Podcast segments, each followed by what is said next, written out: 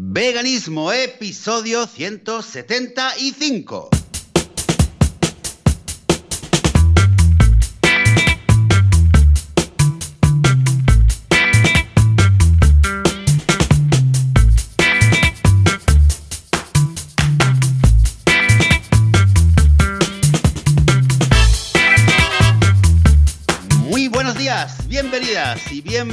A Veganismo, el podcast, el programa donde hablamos sobre temas relacionados con el veganismo, con cómo ser veganos, con la vida vegana, con cómo vivir confinados siendo veganos, con cómo vivir de acuerdo a el principio del respeto a los animales. Señoras y señores, aquí hablamos de veganismo y tras dos semanas de ausencia hemos vuelto. Yo soy Joseph de la Paz de vitaminavegana.com y conmigo está, una vez más, un domingo más, Joan Boluda de boluda.com. Muy buenos días, Joan. Hola, ¿qué ¿Cómo tal, estamos? Joseph? Muy bien, muy contento, muy feliz. Y ya con el mono, podemos decirlo de tener el mono, se ve que sí, que se puede decir, que es vegana la frase. Pues resulta que, claro, dos semanas, porque hemos tenido la Semana Santa de por medio, una Semana Santa un poco loca, porque la verdad es que de Semana Santa se palpaba poco, ¿eh? porque con el coronavirus de por medio, eh, claro, la gente tampoco ha salido por ahí, tampoco se han ido al pueblo, tampoco era mm, fiesta como tal, porque mucha gente sí que no trabaja, pero gente que normalmente trabaja ahora no puede. Entonces la gente que deja de trabajar ha aprovechado para trabajar. Bueno, un lío de Semana Santa que nos ha notado el típico, la típica bajona de, mm, de, bueno, ya no hay nadie porque todos han- se han ido al pueblo, sino que no hay nadie porque todos están confinados en casa. La verdad es que, claro, mi negocio al ser digital pues tampoco ha cambiado mucho porque me despierto igual a la misma hora, cuando voy al despacho pues que son las, cua- son las cuatro y media de la mañana pues tampoco hay nadie en general. Ahora voy con Goku, eso sí, ¿eh? que que no, pues mira, voy con mi permiso para andar por la calle.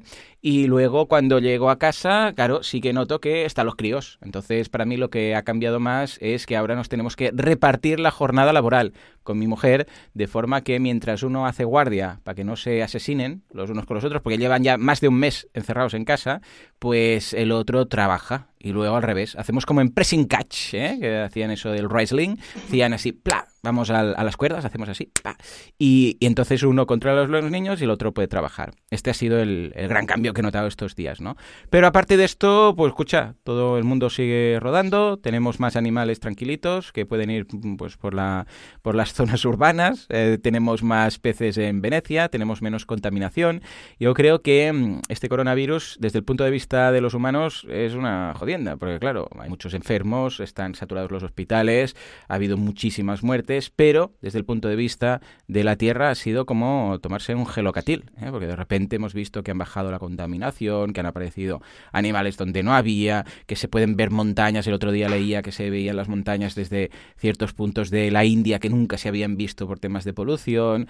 O sea que mm, el mundo ha podido respirar. Va a ser temporal. Bueno, más que un gelocatil, has, eh, más que un gelocatil, ha sido que el mundo Un antivírico. una tila, una tila. Sí, sí, sí. Un antivírico. Recordemos que los humanos somos los, los reales, los, realmente los virus del planeta, pero bueno, no nos vamos a poner metafísicos, ¿no? Sí que es cierto que, bueno, hemos estado más encerrados en casa y hemos aprovechado lo típico para hacer limpieza. Claro, cuando estás en casa, ¿qué haces? Limpieza, eh, los, los juguetes de los niños, venga, los cajones, el no sé qué. Ayer estuve todo el día escaneando fotos antiguas de, de mis padres, que tenían una caja entera de fotos de estas en blanco y negro, que están en, en un papel así casi car- de cartón, y aproveché para, para escanearlas todas. Y bueno, haces, ya que no puedes hacer lo que habitualmente haces, la mente, bueno, pues se llena de trabajo de otro tipo, ¿no? ¿Tú qué? Mm, ¿Qué sí. tal estos días de confinamiento? Pues, pues mira, me identifico bastante parecido a lo que dices tú con el tema de las niñas en casa. Aquí eh, ya, ya he dejado de contar, ¿eh? pero yo te diría que llevamos mes y medio desde Pues sí, que puede ser. mes Aquí y fue el medio desde que 13, las niñas el no 13 de marzo. colegio. Recuerdo que fue ¿Eh? el, el viernes 13, porque pensé, mira, viernes 13 y los coles cierran, ¿no? Con lo que fue el 13 de marzo, y estamos ya, ¿qué? 19, 10 sí, 19 de abril. Sí, o sea, cinco semanas, sí. Pues yo creo que aquí el colegio, mira, no, no sé la fecha, ¿eh? pero creo que aquí incluso cerraron los coles antes, eh, porque tengo, eh, ¿sabes? Que todos los recuerdos de ahora, eh, un poco así como confuso, pero yo, eh, yo mi, mi, esto es primeros de marzo, después de la primera semana de marzo, fue, que fue cuando, cuando, bueno, mucha gente le empezó a hacer clic. A mí personalmente fue los primeros días de, días de marzo, hmm. eh, un día escuchando en la radio algo sobre Italia, sobre un testimonio de un médico, fue ahí cuando todo me hizo clic y a partir de ahí, antes de que declararan confinamiento, empecé yo a, empecé, digamos, yo a, prepararme, digamos, mentalmente con, con, eh, con, cosas que tenía que hacer y a, y a organizarme de otra manera, a anular eh, cita con, bueno, personas mayores que yo no quería ver, no quería ya no hmm. encontrarme con ellos. Y las niñas, sí, pues esto, cinco, seis, seis semanas. ¿Qué tal lo llevan? Seis semanas. Pues mira, yo creo que las niñas están mejor que nadie. Sí, ¿verdad? Eh, con lo único de que es verdad que no, eh, que no, bueno, echan de menos a las amigas y tal, pero aparte de eso, pues bueno, están mucho tiempo con papá, mucho tiempo con mamá. Y, y, la verdad es que están muy contentas. Y menos mal que se tienen una, una, a la otra. Y me imagino que en ese sentido es igual que, igual que en tu caso. Menos mal que también que está Bonnie, que ya, que ya son tres, que, con lo cual ya es una fiesta. Eh, me imagino que casos, bueno, lo sé, sé por, por amigos que casos donde hay solamente un hijo o una hija es mucho más difícil, ¿eh? eh con lo cual, mm, entonces me comentabas que a veces estás con los niños y te puedes poner a hacer mails y tal, y bueno, yo apenas lo consigo, pero claro, cuando tienes un niño solo en casa debe ser mucho, mucho más difícil. Eh, y aparte de eso es verdad que estamos, bueno, eh, a mí me pilló, a mí me pilló primeros de marzo, era justo yo, me acababa de divorciar, acabo de divorciarme a primeros de marzo, eh, y me, mudé eh, a un apartamento a 300 metros de donde estaba viviendo, para quedarme cerca. Pero bueno, yo entré a una casa vacía, eh, no tenía nada, quería empezar a dormir aquí y de repente fue cuando cierran los coles y, claro, de repente, claro, poner una casa y conseguir muebles, que bueno, estaba buscando quién, gente que tenía cama y armario y tal, para que, que podía donar y tal, y y de repente las niñas en casa y teníamos una situación en la cual, claro, ya no podíamos, ya teníamos que eh, hablar con las niñas y decirles, bueno, claro, es que esta es la situación. Pero bueno, al final ha salido todo muy bien y esta vez que estamos todos contentos. Está mi exmujer muy contenta, yo muy contento, las niñas muy contentas y Bonnie también parece que está muy contenta. Con lo cual estamos ya súper bien, ya nos hemos acostumbrado y... Estás cerquita, ¿no? Al lado. A, 300 metros. 300 metros. De hecho, las niñas salen de una casa, es que es, una, es en la misma calle. Ah, vale. Lo que pasa es que hay un pequeño montículo, entonces no nos vemos directamente. Este, bueno, un día pillas una pala. Y muy simbólico. No, pero es que las niñas salen de casa, digamos, eh, y entonces eh, las vemos ir y luego en el horizonte desaparece, empiezan a bajar, entonces ya los llamamos y el otro sale a ver, ¿entiendes? Entonces ya caminan solas y pueden ir eh, cuando alguien se olvide. Y estamos bueno, en buena relación, con lo cual... Eh, Genial. Eh, nos vamos viendo, que, ¿sabes? para comer, para coger una cosa, porque faltan muchas cosas en la, en la casa. Entonces, que si, oye, que necesito la cazuela de no sé qué para la vía express y tal, y estamos todo el tiempo así. bueno, pues bien, y aparte de eso, bien. Y acostumbrándonos a esta época un poco extraña que tiene, desde el punto de vista del, del estar en casa, en familia, tiene su encanto. ¿Verdad? Para los que estamos sanos, por supuesto, porque también es una... No, no, claro, claro, claro. Que, claro, hay gente para quien esto es una tragedia, eh, desgraciadamente, pero bueno, para los que estamos bien eh, y podemos estar en casa y, afortunadamente no nos falta nada, pues tiene su encanto el hecho de, de, poder estar en casa y de tener muchas, mucho más tiempo para estar eh, en familia, yo con mis hijas, porque nos lo pasamos pipa, y bueno, pues esto. Y luego, claro, un poco lo que comentabas, luego queda esto de estos momentos que, me pasa y también veo que te pasa a ti, seguro que a muchos nos pasa, que nos ponemos a pensar un poco en, cómo está el mundo y en qué pasa con los animales, ¿no? Pues sí. Y luego está, claro, está el tema este que has empezado a comentar de cómo está la, eh, el medio ambiente. Uh, has dicho, me ha hecho gracia lo que has dicho del gelocatín, ¿no? El ibuprofeno que se ha tomado el, el, mundo. Yo creo que se ha tomado, uh, está siendo realmente una cura, una cura muy buena para el medio ambiente. Hmm. Eh, y, y, los animales eh, que viven en libertad, bueno, el mundo está lleno ¿no? de imágenes. Hay, hay, hay, un grupo de Facebook que se ha convertido en mi grupo favorito. Hmm. quizás, quizás después lo voy a, voy a poner un enlace en la ah, sí, sí, sí. ¿de, de hecho, cada, cada 3-4 días me siento con mis hijas. Mira que yo nunca me había. Yo eh, alejaba a mis hijas hmm. de, de, Facebook y cosas así. Pero con mis hijas me siento cada tantos días a mirar este grupo porque es un grupo donde, donde están poniendo todo el tiempo vídeos y fotos de, de, animales, que, que, gente que puede fotografiar animales salvajes que se acercan a, las ciudades, y hay algunas fotos y algunos vídeos increíbles, ¿no? Entonces, claro, es una oportunidad de ver de ver, eh, de conocer, digamos, la vida de, animales que normalmente no vemos y además en, unos, en un contexto, o sea, en un parque urbano. Imagínate ver eh, chacales en el Central Park de Nueva York, por ejemplo. Bueno, pues en un parque aquí en Tel Aviv eh, han hecho unas fotos alucinantes. Qué guay. Bueno, y cosas así, ¿no? De, todo el mundo, además. De, todo el mundo se han puesto fotos. te hace como ilusión, ¿eh? Es como, un, te sientes bien por, por, la tierra y por los animales. Y dices, mira qué fácil sería ¿Sabes? Es que lo que siempre decíamos de si desapareciera la humanidad, sí, un día por magia, lo que tardaría en, volver todo, en mejorar. Y, imagínate, si simplemente eh, con un poco de confinamiento durante un mes hemos visto todos estos cambios, imagínate si no estuviéramos aquí. Es que el mundo respiraría, ¿sabes? Eh, sería eso de. ¡Oh! Pero claro, estamos aquí viviendo, ¿qué vamos a hacer? Sí, ni un mes, ni un mes. Yo creo que después, al cabo de una semana de que, de que los humanos, en, las zonas donde los humanos estábamos confinados, en menos en una semana y empezamos a ver fenómenos así, con lo cual es, da, mucho que pensar. Es como que, mm. que, hay muchos otros seres que nos están observando eh, con miedo, imagino, eh, con, con, temor, eh, o, quizás con otro, no, no, sé con qué sensación, ¿no? pero me imagino yo, y, y, a la que un poco nos hemos retraído a nuestras, a nuestras casas y, mm. y, han visto que no salíamos, de repente han dicho, oye, tú, vamos, venga, a ver, a ver qué pasa por ahí. Sí, señor. Ahora, por desgracia, y es algo que, que con, la, con la alegría o con el, gusto que me da ver todos estos fenómenos que, que, ocurren con los animales que están libres, también me pongo a pensar en los animales que no están libres. Me pongo a pensar, ¿y qué pasará? ¿Qué, ¿Cómo afecta todo esto a los animales que están, eh, que, que, están explotados por la ganadería? Eh, cuando he buscado información, he buscado alguna noticia o saber cómo está la industria ganadera, por desgracia he encontrado muy poco y, lo muy poco que he encontrado simplemente se refería a que las cosas business as usual, las cosas mm. siguen igual. Y, eh, y, por desgracia, lo que sí escucho de mucha gente y de alumnos con los que hablo es que la gente, claro, como está haciendo acopio de comida a punta pala, eh, en general, ¿no? Con el tema del confinamiento, pues claro, la gente no quiere que le falte ni su carne, ni su pollo, ni su pescadito, ni nada. Con lo cual, eh, lo que puedo imaginar es que, por desgracia, los mataderos siguen funcionando. Y eso es muy triste. Es muy triste y es, es, es, trágico, mm, sobre todo en, la, en, la, en, el contexto en el que estamos viviendo en el mundo.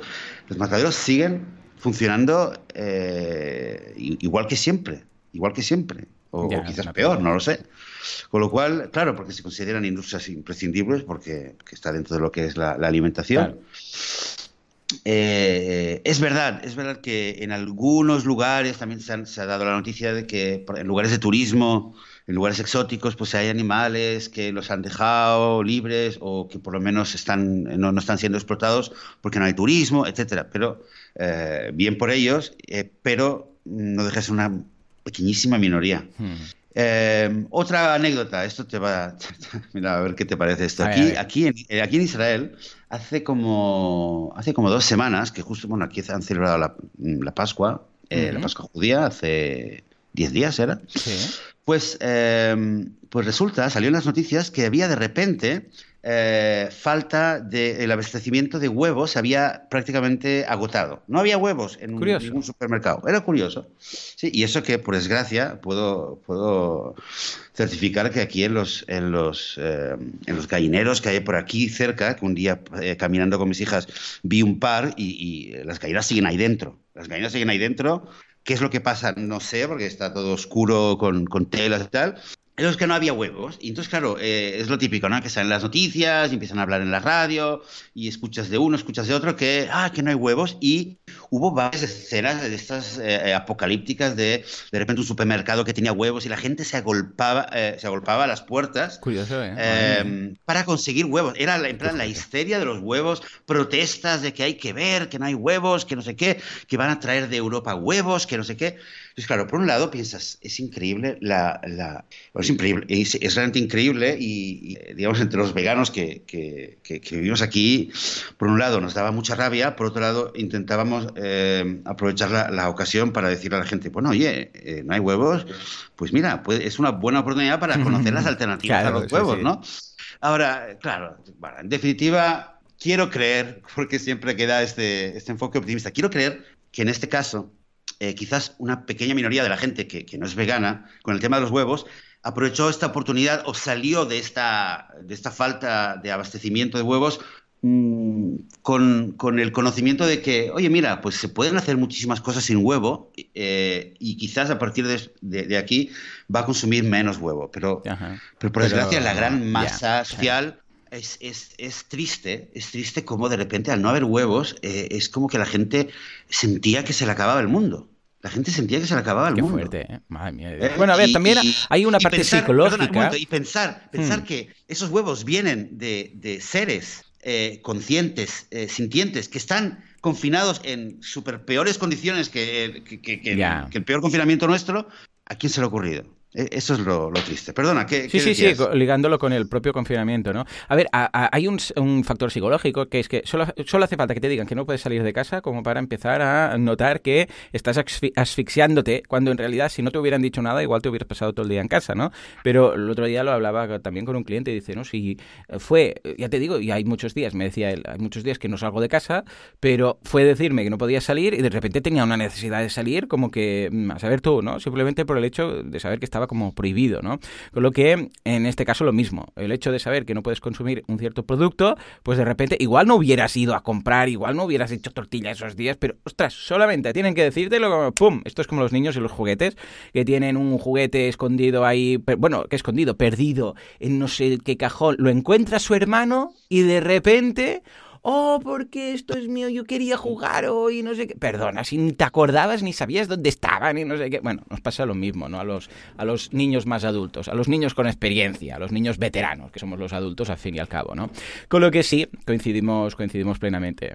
Madre mía, madre mía, que, que aunque sirva simplemente para hacer un poco reflexión de lo que podría ser esto, si nos lo curráramos un poco, si fuéramos pues más waste cero, si trabajáramos cerquita de casa, bueno, todo este tipo de cosas que yo siempre he tenido en cuenta. Yo cuando empecé a pensar a nivel laboral qué hacer, yo me acuerdo perfectamente que dije, yo quiero ir a trabajar a pie. O sea, me da igual lo que sea, pero esta es una condición indispensable. No quiero pillar el coche e ir a Barcelona cada día. Yo sabéis que vivo en Mataró. Yo quiero ir a trabajar, lo que sea, pero a pie. Quiero salir de casa, andar cinco minutos y llegar a mi sitio de trabajo. Con lo que esto va, mm, pero vamos, condición sine qua non.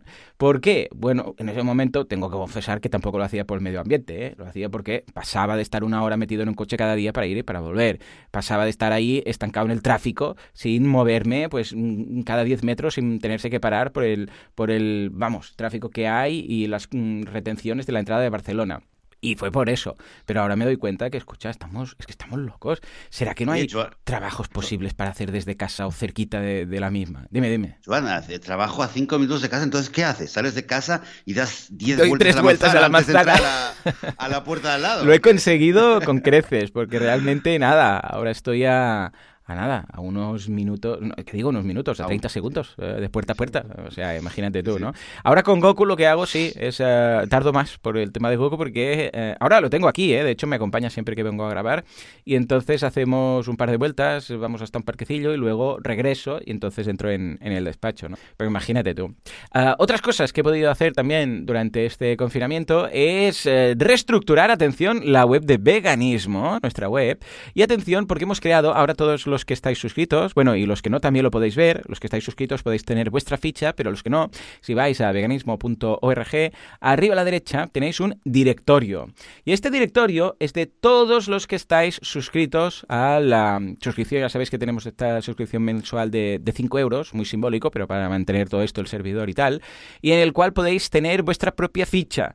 Entonces, si ahora vais a veganismo.org barra directorio, veréis todos los veganos que tenemos apuntados, de forma que si en algún momento necesitáis, yo sé, un director de calidad, un, un desarrollador, un copywriter, un fotógrafo, lo que sea, y queréis que sea vegano, eh, pues echadle un vistazo, porque todos estos están, ¿eh? Mirad, en estos momentos tenemos director de calidad, desarrollo de contenido, consultor de marketing, que este soy yo, por cierto, ejecutivo de cuentas, una copywriter, que es Lucía, ¿eh? Ah, una Antonieta que se dedica al fundraising, de, es Manager Fundraising Solutions, para conseguir dinerito, un fotógrafo, senior consultant, ah, luego tenemos un Sherpa tecnológico, un project manager, un profesor de Spanish teacher, me suena esto, este es Joseph, tenemos un técnico de laboratorio, una documentalista, que es Mariona, desde aquí un abrazo Mariona, tenemos una consultora de selección de personal, tenemos un gestor, una dependienta, un secretario de centro de negocios, un consultor de crowdfunding, que es Valentí, desde aquí un abrazo Valentí, una product manager, bueno, tenemos muchos más, especialistas en WordPress, eh, diseñadores de frontend, echadle un vistazo.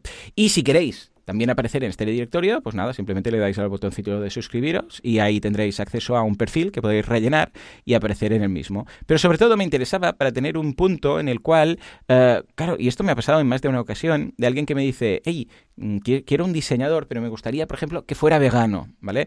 A ver, yo ya sé que esto es rizar el rizo, ¿no? Pero lo entiendo. No sé si no sé si estamos de acuerdo, pero el hecho de saber que este colaborador, que este que te lleva a las campañas de no sé qué, que este tal, dando por supuesto que sea un buen profesional, evidentemente, el hecho de ser vegano, pues quieras que no, te hace un poco más de ilusión, ¿no? Trabajar con una persona a nivel profesional que sabes que comparte tus ideales en ese sentido, ¿no? ¿Cómo lo ves, Total, total. De hecho, de hecho no solo, no solo eh, cuando buscas a un profesional o un freelancer, en mi caso me ocurre mucho eh, con, un, eh, con respecto a los clientes o en mm. mi caso a los alumnos, que, que busco y, y, no sabes lo que me alegra. Eh, lo que me gusta, si puedo tener un alumno que sea vegano. Ya, en un grupo, en un grupo de, de, de veganos aquí en Israel salió un activista que, no lo conozco, bueno, sí, no, no, no, lo conozco personalmente, lo he visto en una, en una reunión, pero, uh, pero lo sigo bastante y es, es, muy activo muchos años y tal,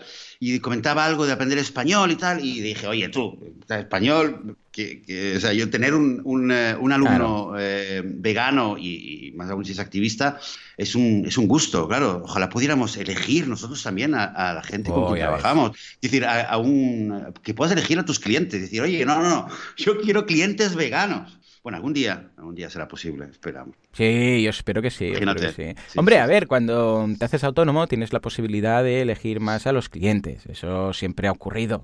O sea, cuando estás en una empresa, este es el cliente y punto. Pero cuando eres autónomo, tienes tu propia empresa, puedes elegir, a ver, no siempre, porque entiendo que cuando empieces, empiezas, pues mm, no puedes ser muy selectivo, muy picky, ¿no?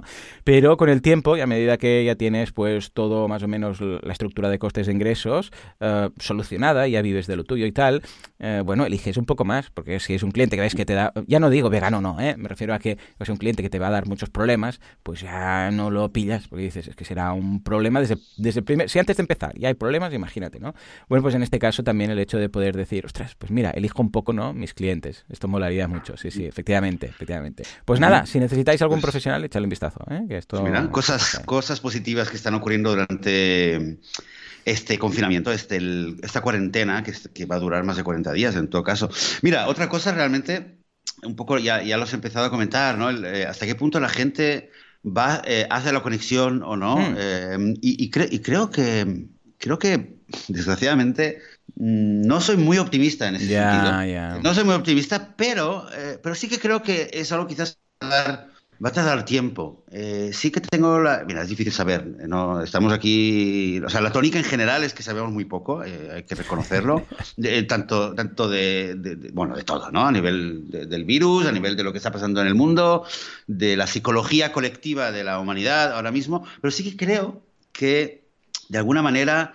Em, es, es, un pequeño proceso que acaba de empezar. Quizás nos gustaría que de repente, en cuestión de unos días, la humanidad entera o la sociedad en general eh, se diera cuenta de que, de, de, que, de que eh, una pandemia como esta es una consecuencia eh, evidente, lógica, justa, incluso diría, de lo que estamos haciendo con los otros animales y entonar el mea culpa. Quizás esa sería la gran fantasía que tenemos todos, pero vamos a ser también un poco realistas y entender que, a ver, que tampoco, si a ti te hubieran dicho hace dos meses, oye, si ocurriera tal y tal, ¿tú crees que la humanidad se daría cuenta de que todo es porque estamos haciendo las cosas mal? No, ¿verdad? No. no, hombre, no, tampoco es para tanto. Ahora sí, sí que es verdad que hay, mm, hay, hay gente que, eh, que, se está dando cuenta. Hay muchos veganos y muchas veganas que están, están alzando esa voz y están eh, repitiendo ese mensaje y, y, hay gente que lo está recibiendo y seguramente es cuestión de tiempo y necesitamos también, es un proceso, que, un proceso de cambio ideológico, de cambio de paradigma. Sí. Pero quieres decir que la gente cuando pase, porque esto va a pasar, va a seguir con este, este mindset o no, o directamente se van a olvidar. Porque yo tengo muy poca fe en la humanidad en general, ya lo sabes. En, principio, y, mirado a corto plazo, o sea, mirado de cerca, em, eh, la, gente, la gente a la que pueda volver a la normalidad va a volver a la normalidad y aquí no ha pasado nada.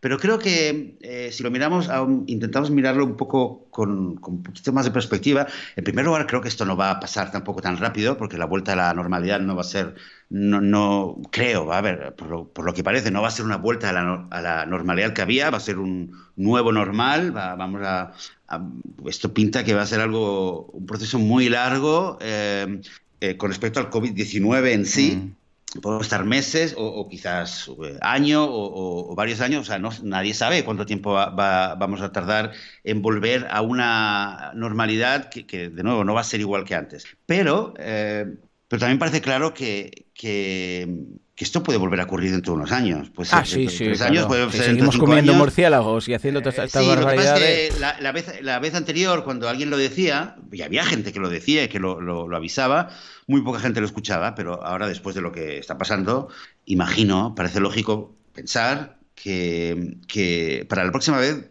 no nos va a tomar tan por sorpresa y cuando alguien hable, a partir de ahora, cuando alguien hable sobre, eh, sobre este tema, relacionándolo con la explotación de los animales, en general la gente lo va a escuchar de otra manera. Eso es lo que yo creo. Entonces, eh, quiero pensar que sí que hay, aunque ahora mismo no veamos un gran cambio, la gente siga histérica por los huevos, siga amasando carne para hacer barbacoas en sus balcones, desgraciadamente, sí que quiero creer que eh, hay un mm. proceso de cambio de paradigma que se ha iniciado ya. Eh, por la realidad y, ojalá que sepamos y tengamos la inteligencia nosotros que estamos del lado de los animales, de, potenciar este cambio, de, acelerarlo, de empujarlo hacia adelante. Eso es lo que, eso es lo que quiero, ese digamos el punto, el punto clave que, creo que, tenemos que mirar. Mira, en, eh, hay, hay muchas voces en el mundo que, eh, sobre todo dentro de lo que es el, el establishment de médico, digamos, que, que ya han están declarando y hablando sobre el tema de los mercados de carne. Eh, la gran mayoría, o las voces más prominentes, están hablando de lo que son los wet, los wet markets, o sea, los, mercados donde, eh, de carne donde se comercia con animales, eh, entre comillas, salvajes, es decir, con animales que no son cerdos, vacas, gallinas, pavos, etcétera.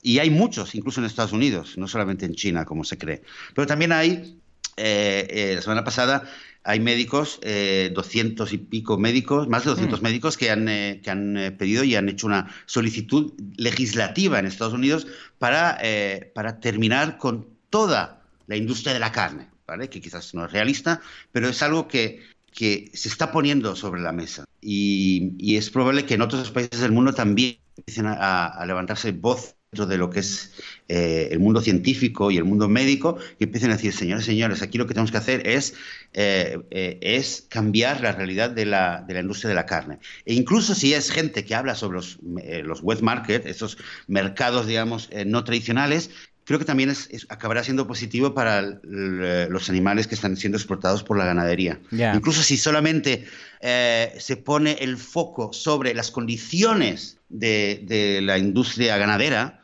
¿vale? Porque mucha gente es lo que hará, dirá, bueno, pero claro, es que las condiciones sanitarias, incluso si esto eh, ayuda a que, eh, el, a que la sociedad gire su mirada hacia lo que está pasando de una manera más, eh, más detenidamente y no solamente porque hay un vegano en el Facebook de alguien que le ha puesto un link para Earthlings o para Dominion, mm. no, no, por, sino porque es un tema que es, eh, que es, el, eh, es el mainstream, es la, sociedad está hablando ahora sobre esto y entonces la gente quiere saber, entonces tendrán que hablar sobre cuáles son las condiciones. Todo esto creo que ayudará a, concienciar y a que la sociedad empiece a mirar eh, lo que les, estamos haciendo a los animales de otra manera. De nuevo, ojalá que sea un cambio. Bueno, algo. Pero es verdad que, que, que, que mi primera reacción era, era de pensar, pero la gente no se da cuenta, Dios mío. Hubo días que decía, si no se dan cuenta ahora, ya está. Ya pensé, voy a llevar a Joan y le voy a decir que me he vuelto tan pesimista como él. Pero bueno. En fin. Oye, una cosa, otra, una cosa positiva. Otra Venga, cosa va. positiva. Vamos una, mezclando, una de cosa cal y una de arena, positiva, va, venga. Una cosa positiva que, que ha ocurrido ahora con todo, con todo este tema es que, oye, hemos recibido a un importante personaje de vuelta. Bueno, de vuelta, no sé hasta qué punto estará de vuelta o no, pero Gary Yurovsky ha vuelto a. ¿Qué a me dices? andadas. No me he enterado, ¿en serio? Fíjate qué curioso. Pues en- fuerte aplauso para Gary, que ha vuelto... Que el otro día hablábamos de él, ¿te acuerdas? Sí, exactamente. Qué fuerte, nos ha escuchado, con, eh, con calla. Olmos, eh, lo habíamos comentado y preguntó si sabíamos qué pasaba y tal. Bueno, a ver, ha vuelto. Ha dicho algo, ha dado señales de algo, vida. Sí, ha Ah, salido vale. un vídeo. Yo lo he puesto en, en mi Facebook. Quizás luego lo, Ah, pues bien, luego, eh, lo puedo ¿Y poner qué? en- Cuenta, en, cuenta. el grupo. Eh, ha sacado un, un audio. Por lo que yo sé, él ha sacado un audio sobre el, el tema del coronavirus y todo esto. eh, muy potente, muy potente, muy, muy, muy, típico de Gary. ¿eh? Y yo me quedé, y lo he escuchado tres veces porque además ayudé a, a- a editar la versión en español.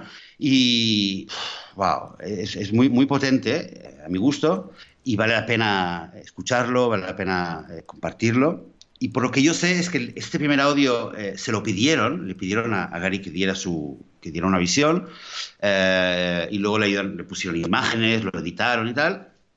Y al parecer, eh, después de esto, él mismo se ha puesto a preparar más audios un poco en este estilo, un poco quizás cambiando, su, cambiando el formato, porque si antes lo que hacía era dar charlas o, o aparecer en, en- en YouTube, ¿no? Con, filmándose en vídeo y tal, pues, eh, pues parece que ahora, después de haber hecho este primer eh, audio, eh, en formato audio, por petición de, de otros activistas, pues parece ser que, que se ha puesto a preparar más y vamos a ver, vamos a ver, pero no deja de ser, eh, bueno, ojalá que esto sirva para volver a tenerle, porque es un, es un asset. Sí, recordemos que se había quemado ya de todo y dijo, me voy a vivir ahí a la montaña con mis animalitos y ya os apañaréis, porque he perdido la fe en toda la humanidad. Y, y nada, desde entonces pues no sabíamos nada, con lo que muy bien. Pues ahora miraré también en tu... Déjalo en las notas del programa, ¿cómo, cómo está? Porque en los últimos vídeos estaba hiperdelgado el hombre. Bueno, te digo, no se le ve, solamente se le escucha. Se Ah, le oye vale, la vale, voz, La, la- la voz de Gary eh, con su estilo. Se nota que es un audio que está muy, está muy preparado. Bueno, él, él es periodista de profesión, sabe, se nota que sabe escribir, lo ha escrito, ha escrito un buen texto, lo, lo, ha- lo, ha- lo- lo lee simplemente en su casa, luego le han puesto un poco de música. Un poco de música y las imágenes correspondientes, eso es todo. muy bien, ¿eh? muy bien. A ver, qué- Eh, pero bueno, son tres, mi- son tres minutos que, que- que meten el mensaje y meten precisamente Ah, el mensaje de, fijaros, fijaros con todo lo que está pasando, eh, la, la- la mega reacción eh, que, que el mundo ha tenido, con todo el mundo confinado y como el mundo está reaccionando de una manera eh, extrema, porque meter a, millones y millones de personas en sus casas es una reacción súper extrema, quien lo hubiera dicho, ¿no? Una, película de ciencia ficción mm, parecería totalmente una locura. Y sin embargo, fíjate lo que estamos haciendo y por qué lo estamos haciendo. Por, un, por una enfermedad, por un virus, y, no habría sido. eh, no, no habría sido bonito si hubiéramos hecho algo tan extremo eh, por los animales, para evitar el sufrimiento de los animales, o para evitar la destrucción del planeta Tierra, por ejemplo, o para evitar la- los miles y miles de muertes por, eh, por enfermedades coronarias o por eh, cáncer o por otras enfermedades que deri- derivan del consumo de carne. O sea, que ataca de... bueno, eh, ya, ya lo dejaré, ya lo escucharéis. Sí, es que somos tan poderosos mm, si nos ponemos de acuerdo y, y no lo hacemos porque somos tontos. Es que, bueno, es lo que siempre digo. Es que estamos condenados a auto-extinguirnos. Si vamos a ser nosotros, está clarísimo. Llevo semanas diciéndolo esto ya, pero bueno, tenemos que olvidarnos y seguir en nuestro día a día. Ay, qué cosas. Este, este virus. Que bueno, eh, es que, es que no queda otra, al fin y al cabo. O vemos algo positivo en, este, en todo esto que está pasando, a pesar de, de- de- a pesar de, las, de, de la tragedia que supone para muchas personas,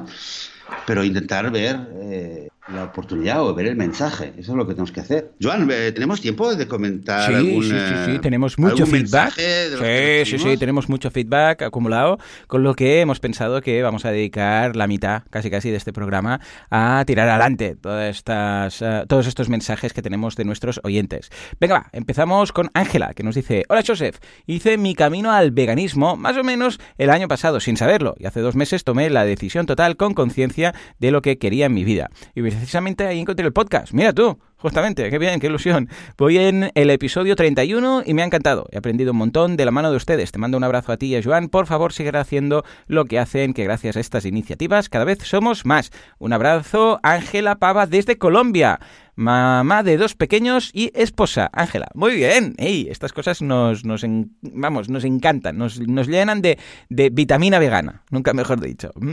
Venga, va, ah, nos vamos a hablar con Monse. ¿Qué nos dice, Joseph? A ver, Monse nos escribe, dice, hace 10 años que adopté la filosofía de vida vegana. Y todos me dicen que me respetan, entre comillas, mientras ellos siguen comiendo el resultado del maltrato, torturas, muerte y la destrucción del medio ambiente. De la misma forma que un no fumador probablemente le fastidiaría y, o no compartiría una mesa con personas que fumen, este año he decidido respetarme dando ejemplo empírico de no compartir mesas donde se celebre con esos ingredientes tan indignos de ser celebrados. Ya iré a tomar café, que podremos tener una buena tertulia y será más soportable. Eh, y será más soportable. Evolucionar tiene un proceso y no siempre es equilibrado con el resto, eh, con el resto, simplemente. Un abrazo y miles de gracias por esos podcasts. Eh, pues, eh, pues sí, creo que lo hemos comentado en alguna, en alguna vez, la importancia de, ¿verdad? de respetarnos también y y sobre todo escuchar cómo se siente. Creo que hay, mm, yo por lo menos personalmente en algunas ocasiones eh, me he sentido que no quería compartir mesa con, con alguien que, que, estuviera comiendo carne, por ejemplo, y hay veces donde, donde he pensado que primero que lo podía hacer y he hecho mis propios eh, cálculos, eh, mi, propio, mi propia decisión. Em, no creo que haya una respuesta única y única, correcta para todo el mundo y para cada situación y para cada persona, porque también para mí depende de con quién me voy a sentar, en qué etapa esté yo y esté la otra persona y de muchas cosas más. Pero eh, sí que estoy de acuerdo contigo, Montse, lo importante que es el, respetarse a uno mismo y el ser coherente y el exigir un respeto de verdad. Y cuando uno siente que los demás no le están respetando, no se lo están tomando eh, sí, es curioso. Respeto, es, lo que dice como del, de lo del fumador que es como que si un fumador nos dijera a los que no fumamos de no, yo te respeto. ¿Sabes? Es, mm, sí, hombre, claro, gracias. Faltaría más, ¿no? Bueno, pues es un, un símil, o sea, el que hace el daño a, a, otros y a sí mismo y el que no. Entonces, el que hace daño a otros y a sí mismo respeta al que no. Eh, bueno, gracias, pues muy bien. Es como si un asesino viene y te dice, hey, yo te respeto, ¿eh? Aunque no mates. Bueno, pues, ¿verdad que parece surrealista? Pues es un poco esta comparación, ¿no? Curioso, curioso. Muchas gracias, Monse, por tu mm. testimonio. Venga, nos vamos ahora a hablar con Natalia, que nos dice, hola Joan y Joseph, soy Natalia y los escucho desde Colombia. Llegué al podcast de veganismo cuando comencé a buscar más información sobre el tema, después de ver documentales como Conspiracy. Gracias a ustedes he logrado despejar muchas dudas que surgen cuando uno inicia este proceso. Ahora voy por el capítulo 116, bueno, te quedan unos pocos hasta llegar aquí, y, pero ya has pasado la mitad y espero ponerme al día con los capítulos muy pronto. Debo confesar que aún no soy vegana, pues el proceso no ha sido fácil, aunque he disminuido considerablemente el consumo de queso. Aún lo consumo ocasionalmente. Espero poder contarles muy pronto que he logrado dejar este producto tan adictivo. Muchas gracias por dedicar su tiempo para realizar este podcast y ayudar a que cada día seamos más los que nos unimos a este gran cambio. Un abrazo desde Colombia. Muy bien, claro que sí. Si es que, ya os digo, en muchas ocasiones es empezar y sentirse vegano. Eh, Joseph, tú lo has comentado en muchas ocasiones, que cuando alguien está en ese camino, eh, casi que, bueno, tenemos que animarle, tenemos que decirle, pues ya lo eres un poco, ¿no? Lo que pasa es que no acabas de conseguirlo porque estás enganchado a, yo qué sé, pues ese producto, la leche, el huevo, el no sé qué, pero todo lo demás, ya eres vegano. Un, poco invitarle a entrar en ese barco, ¿no? Sí, totalmente, totalmente. Sabemos que cuesta y que sabemos, sabemos que el queso, los quesos en general es de lo que más eh, de lo que más cuesta a mucha gente y bueno, es un proceso. Eh, no, no, no somos nadie tampoco para, para eh, para, ponernos, a, juzgar eh, las dificultades que puede tener una persona, sobre todo cuando es alguien que, quiere, que, es consciente y empieza a dar el, eh, dar el proceso, ¿no? no es, es conocido y, y, tiene dificultad con el queso, quien tiene dificultad con, el pescado, con, los huevos, con lo que sea. Pero bueno, bien, bien, bien de saber que hay más gente y más gente que está ya subiéndose a ese barco. Pues sí. Y haciendo este camino. Y que siga así. Y que siga así. Venga, va, el siguiente mensaje es de Antonieta, que nos dice, hola Joan y Joseph, felicidades por vuestro activismo. Estos podcasts son un tesoro. Muchas gracias. Mirad, en Biocultura este fin de semana había este señor Roberto Chamadoira, no, no tengo el gusto, no le conozco, dice que hace zapatos veganos reciclados en La Rioja. Tienen una página web, eran los fabricantes de EcoAlf, tampoco lo conozco la marca, dice, tienen la misma tecnología de reciclaje de plástico del Mediterráneo. Es el único zapatero que garantiza 30.000 pasos. Madre mía, no sabía que se aseguraban los pasos. Y tiene un estudio de huella de carbono de cada producto destacado que hace. ¡Guau, qué guay! He escuchado unos cuantos podcasts, pero no todos. No sé si habéis tratado este tema. El calzado, el impacto sobre el medio ambiente del mismo y soluciones. Nada, solo una sugerencia por si os sirve. Salud, a Antonieta. Ey, pues no, no conocía esta iniciativa. Lo, voy a mm. buscar, echaré un vistazo. Y tampoco sabía que se aseguraban por pasos y todas estas cosas, ¿no? Joseph, eh, temas zapatos, hemos tratado de algún episodio, pero no, no a fondo, ¿verdad? Sí, pues no, bueno, sabemos, yo por lo menos sé lo que, lo que hemos aprendido aquí todos en el podcast con, eh, con los episodios que le hemos dedicado al tema, que hemos tenido un par de sobre, bueno, sobre zapatos, sobre cuero, pero nada más. Curioso. Estoy mirando la web, esta, que nos ha comentado de Ecocal... Ecocal... Madre mía. Ecoalquesan. Bueno, os lo dejaremos en las notas del programa, pero sí, sí, veo que cada ficha de producto son todos zapatos y tiene todo en, en el apartado de información, pues te informa de todo lo que es la, los pasos, el tema de la huella de carbono, todo. Muy bien. Ah, pues mira, no los conocía. Eh, les echaré un vistazo. Venga, va. Y creo que tenemos tiempo para un último podcast. Va, ahí digo, para un último testimonio. Uh, Joseph, adelante. último más. Venga, Venga, un poquito un mensaje, lo único que no, no me aparece aquí el nombre. ¿eh? Vale, yo lo busco, no te preocupes. Ah, Estoy leyendo y ahora te lo digo. Ya lo buscaremos luego el nombre. Vale, dice así. Hola, en primer lugar me gustaría felicitaros por el podcast agradeceros lo que hacéis. Sois geniales, como dije, por el grupo me acompañáis mucho aquí en Copenhague. En Toma ya. Me suena, ¿eh? Alguien de Copenhague. Eh, mira, Irene, Irene, lo he encontrado. Irene, desde aquí. Muy bien, ya me sonaba esto de una chica, una chica vegana que va en bicicleta por Copenhague. creo que es antiguo este mensaje porque me da la impresión que ya está por, está por la península, en fin. Vale, me acompañáis mucho aquí en Copenhague, mis pasos en bici a la oficina durante mis eh, prácticas eh, universitarias yo creo que esa pregunta, ah, perdona, eh, pero creo que esta pregunta eh, ya la hemos comentado. en el, eh, era una pregunta que lo hacía para Alberto, em, Alberto Peláez. Y creo que ya se lo habíamos comentado en Pues venga, vamos a por el siguiente.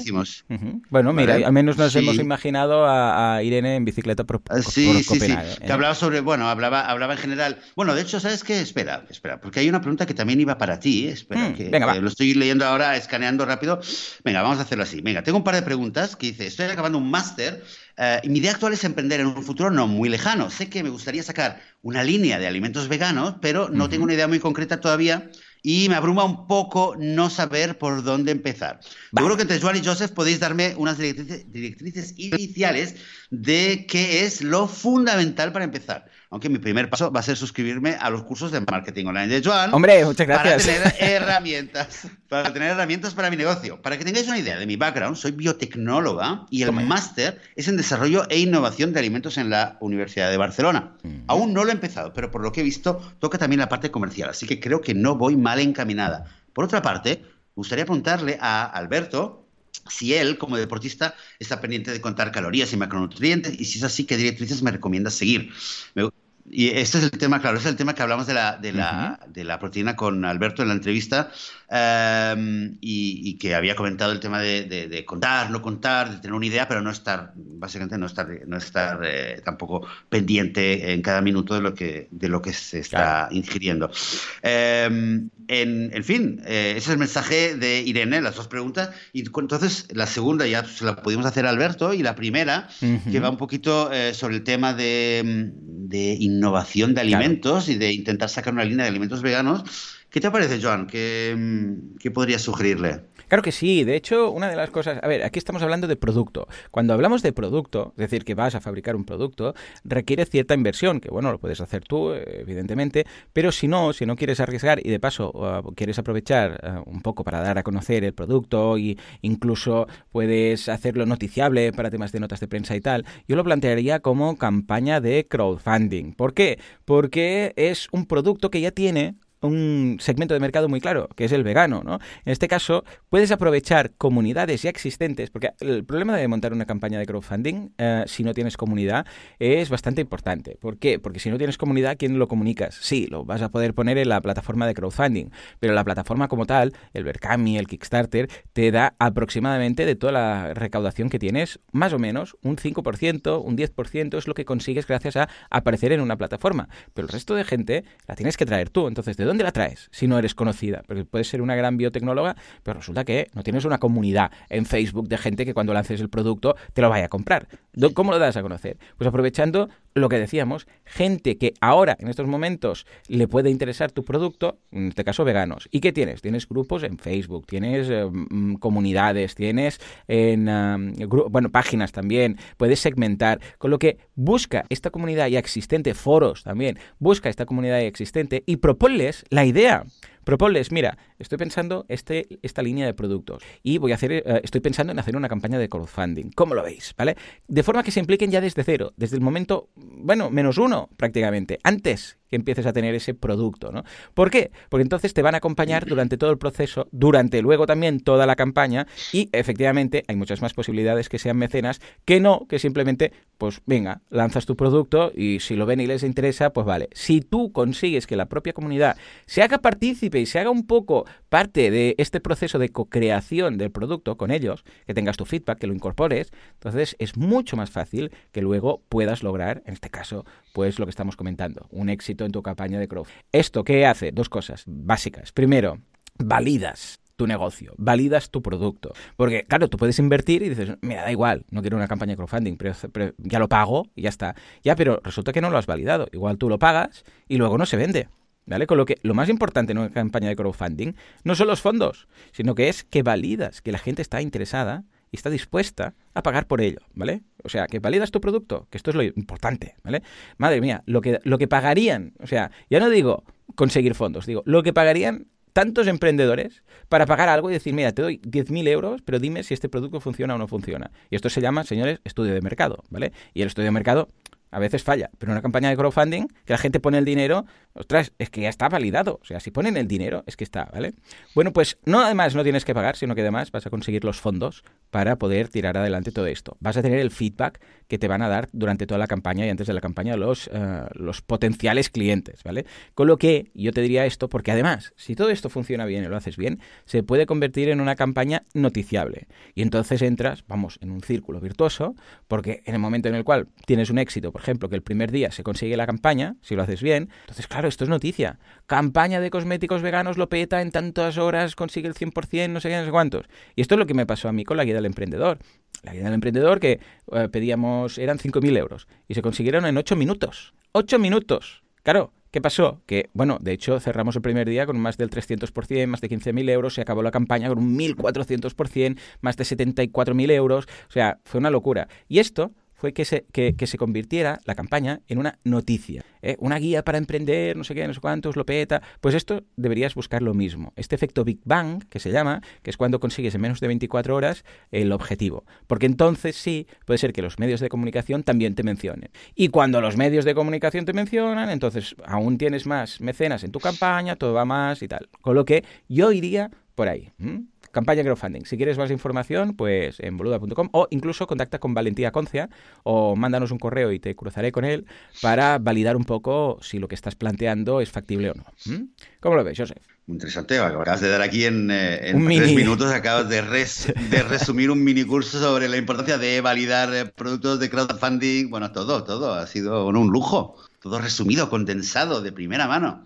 Em, genial, genial. Y ojalá que, ojalá que tengas suerte, Irene, y ojalá que escuchemos de muchos más emprendimientos eh, veganos. Yo escucho bastante eh, sobre todo lo que es el, sector de la innovación eh, en la alimentación, sobre todo a nivel de lo que es el, plant-based, ¿no? la innovación de productos de alimentación 100% vegetales Em, y hace poco escuché eh, realmente de un startup hmm. que, bueno, a ver, es difícil saber hasta qué punto es un poco ahí, es, el marketing, imagen que se están dando, pero daba la impresión, da, da la impresión que, que, la, puede, la podría petar en cualquier momento y un poco como Beyond, eh, los, los, Beyond Meat, ¿no? Con, los, con las hamburguesas de Beyond, eh, volverse súper, súper, súper, un poco como el Big Bang, ¿no? Que ya todo el mundo habla de eso, ya no solamente entre los veganos.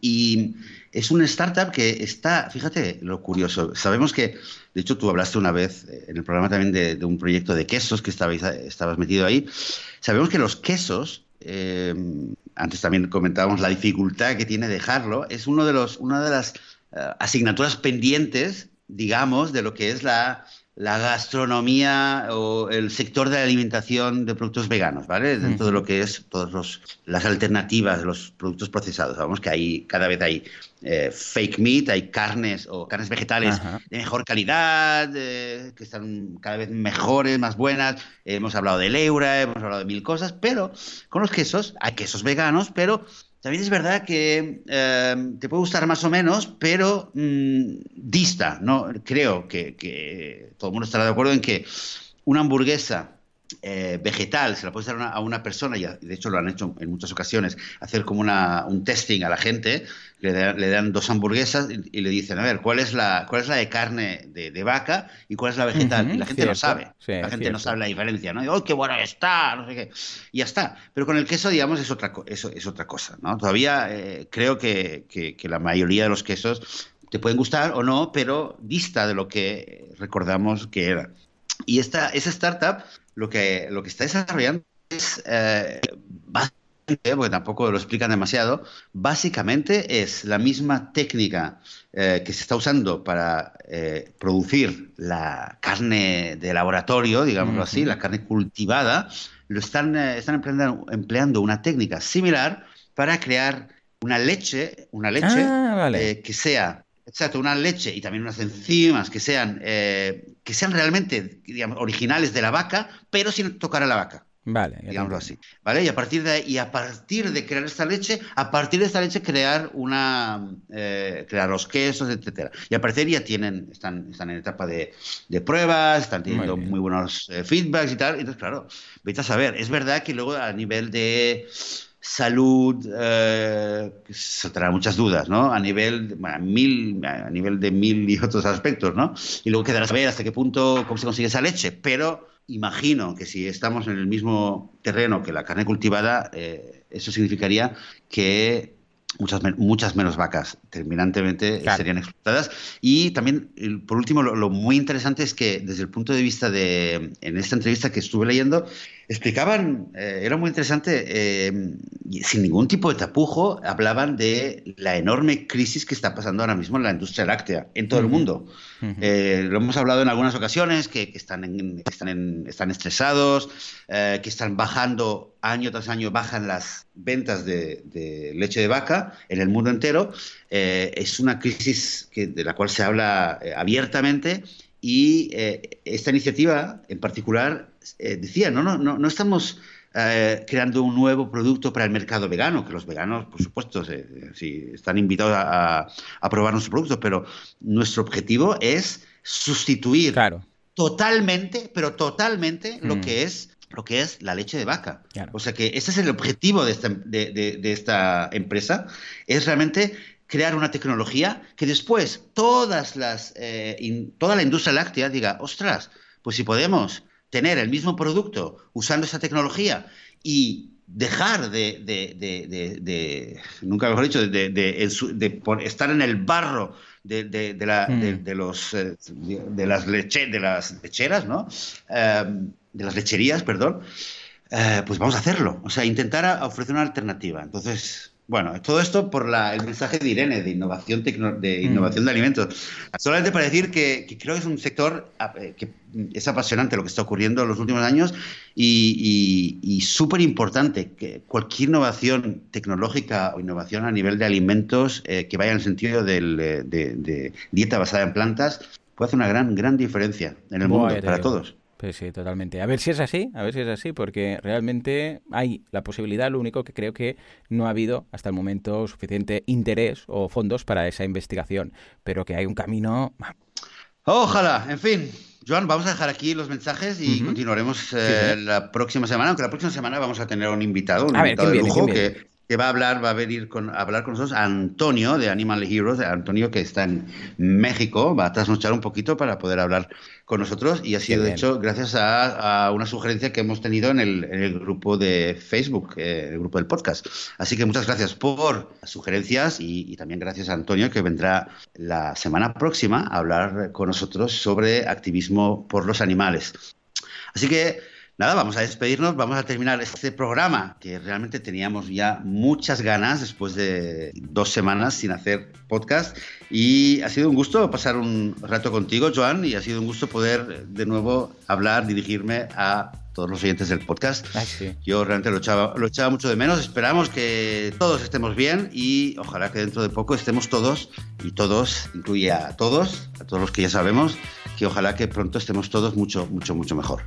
En fin, eh, muchas gracias por vuestro apoyo, por compartir, por comentar y por eh, darnos vuestro apoyo. Nosotros volveremos dentro de una semana, siete días, estaremos aquí de vuelta. Muchas gracias y hasta el próximo domingo. Adiós.